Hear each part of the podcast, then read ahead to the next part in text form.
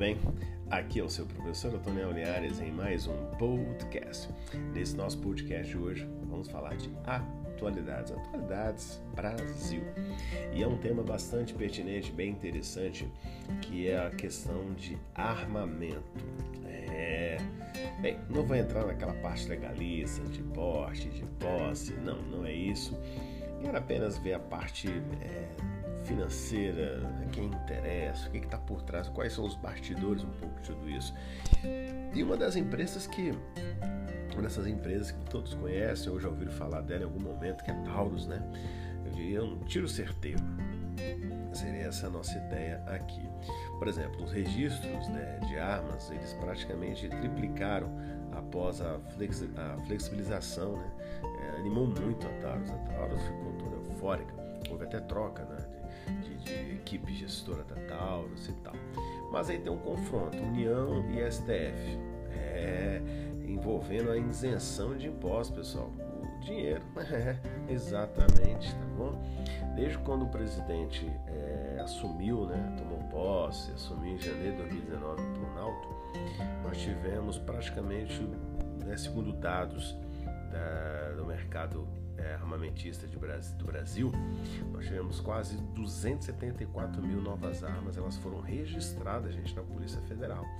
Dados da própria mercado de armas e, claro, a Polícia Federal forneceu.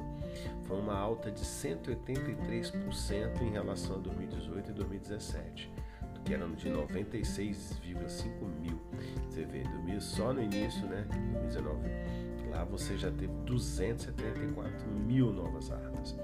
Então os dados elas animam, né, animou muito o executivo, que é o famoso Salésio Luz, né, que é o presidente da Taurus. A fabricante brasileira de armas de fogo, ela tem 80% do mercado nacional e além, né, é claro, de ter se tornado dois anos a maior exportadora para os Estados Unidos. Aí você fala, nossa professor, pensei que os Estados Unidos tinha lá suas fabricantes, tem tem sim, mas quem diz que essas empresas internacionais também não estão dentro da própria Taurus, não estão ali influenciando diretamente, tudo isso tem que ser pensado também. É, e né, o, o, contexto, né, o, o plano né, estratégico é tornar a Taurus, segundo o próprio Salésio, né, a maior empresa de armas leves do mundo né? Isso eles já colocaram um prazo lá, em cinco anos eles querem ser de armas leves. Eu estou falando de pistolas, né? armamento mais de rápido, rápido acesso. Né? É, a companhia, gente, no caso a Taurus, ela expandiu as suas ações com o início da ampliação ali do Parque Fabril em São Leopoldo, lá no Rio Grande do Sul, por exemplo. Então eles conseguiram ampliar bastante ela já. No Brasil, com a Joalme, né, em Guarulhos, há uma produção de carregadores. A companhia também já estima que entre resultados operacionais e redução de custos, ela poderá gerar mais de 100 milhões nos próximos 5 anos, 100 milhões de reais. Na Índia, com o conglomerado Jindal Group, o acordo já está incluído, incluso também a transferência de tecnologia e início da fabricação prevista até o final desse ano aqui de 2021. Então, ou seja, o Atalos expandindo. Né? O mercado internacional, gente, também é muito decisivo. Ele é, responder, acaba respondendo por 90% das vendas da Taurus tá, no mercado internacional. É, é onde você tem a, sua, a, flexibilização de comprar e utilizar armamento fora do Brasil. Né? Em 2019, por exemplo, a empresa exportou 763,3 mil armas para cerca de mais de 100 países, trazendo receita de 522 milhões de reais. Segundo a própria empresa, né, é, ela vai produzir em torno de 2,2 milhões de armas. Todas já foram vendidas para o Brasil e para o exterior, disse o presidente, né, o executivo da Taurus. Os Estados Unidos são responsáveis por maior parte desse montante, ou seja, das armas já comercializadas 2 milhões de armamento. Né? O país é o principal importador de armas da companhia brasileira, que compra muito essa questão de armas leves. Né? A performance também positiva do mercado externo não elimina não falta nenhuma atenção ao mercado interno, que é o que eles estão de olho. Por isso aí dessa flexibilização com posse e porte de arma, né? É, e isso forte, né? O que está prejudicando com a intenção do governo, né? O que fica prejudicado com a intenção do governo Bolsonaro é de zerar o imposto de importação de armas, atualmente é em 20%, ou seja, novas armas, né, modelos, no caso, não há marcas, melhor dizendo, além da Taurus, que é daqui e tal, tal, quebrar um pouco esse monopólio dela.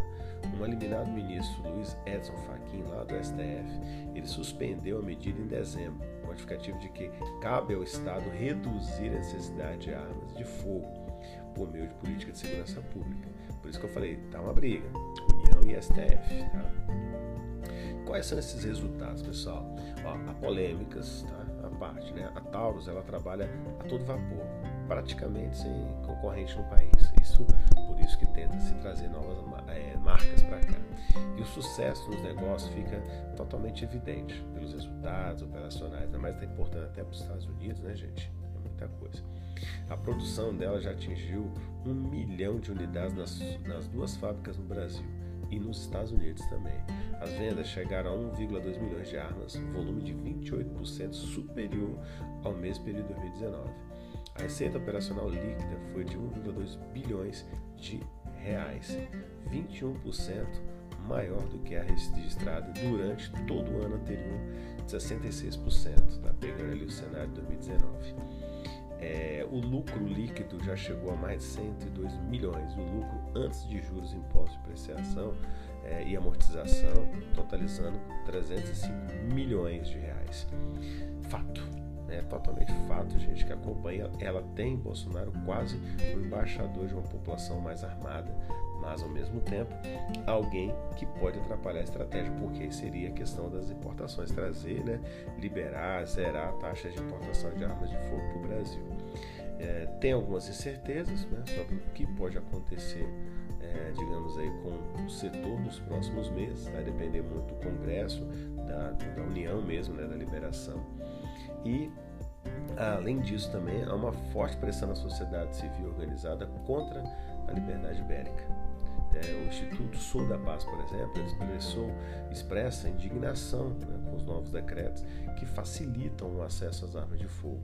Então você tem que ter um contexto para acompanhar esses decretos. A mídia está né, tá falando muito isso, o Congresso está liberando. Em nota, a instituição ainda, a, a Sul da Paz, né, em nota, a instituição afirmou que já foram publicados mais de 30 atos normativos nos últimos dois anos, hein? que levaram ao aumento recorde de armas de circulação, contrariando todos os cientistas que dizem que o fato levará a uma tragédia de perda de vidas e deterioração democrática. Bem, aí é aquela galera que é contrária à utilização de armas de posse ou até mesmo porte, né? Eu diria mais o contexto do porte. Por exemplo, é interessante você sempre, quando você vê uma análise dessa, você entender quem está contra e quem está a favor. Porque não é algo que a gente vai bater o martelo, vai ter a certeza de tudo, não é bem isso. Então você tem que ouvir os dois lados. Por exemplo, tem um lado que eu, eu localizei, o advogado Emerson Tal, é, do escritório Tauí, Jardim Sociedade, ele vê com naturalidade o aumento da procura de armas de fogo por parte do cidadão comum. E ele é especializado em direito criminal, né? Ele já, já pega esse cenário. E é, vai por outro caminho, é afirmar que a população tem buscado posse e porte de armas para defesa. Então, segundo Emerson, trabalha com essa ideia da família, da propriedade. O problema, segundo ele, é a dificuldade de controle das fronteiras. A criminalidade, ela tem um mercado paralelo, sim. O traficante do morro, o bandido, o, o crime organizado utiliza as armas legais. Ela não, ele, elas não estão utilizando armamento legal, né? Em meio a esse fogo cruzado, a Taurus ela está em frente, ela vai seguindo para atender toda a demanda crescente. A companhia está investindo em torno de 12% da receita líquida anualmente, 20 milhões em pesquisa, desenvolvimento de produtos e foca fortemente também na infraestrutura. Então, ou seja, quando você tem um contexto, um contexto por exemplo, alguns criminalistas também são contrários à utilização, do, à liberação do porte. Coisa você ter arma em casa, posse e tal, tal. Que aí você ter, tornaria, segundo eles, argumento, tornaria uma sociedade mais violenta, mais agressiva, a certo ponto. Porque isso também envolve questões culturais, né, pessoal? Tem que pensar nisso. Uma coisa é você ter uma cultura nos Estados Unidos, uma cultura europeia, né, asiática a respeito do uso de arma de fogo, e uma outra cultura latino-americana e principalmente no Brasil. Então são vários pontos né, que, que tem que estar tá se pensando a respeito disso. Eu quis trazer essa temática aí só para aguçar um pouquinho a ideia de, do que está por vir e como pode ser trabalhado tudo isso. Você vê, ó, 183% alta no registro de novas armas em 2020 e 2019 sobre 2018 e 2017. Então, ou seja, aumentou. Aumentou e aumentou de forma extremamente considerável. Bora ficar atento a isso? Sempre.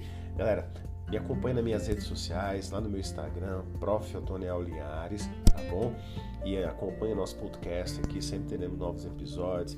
Tem meu YouTube também, que é o Radar Atualidade, tá sempre lá disponível para vocês. Esse mês aí de, de março aí vamos ter coisas novas lá no nosso YouTube, no meu canal e nas minhas redes sociais, com certeza também. Aquele grande abraço e até o próximo podcast. You.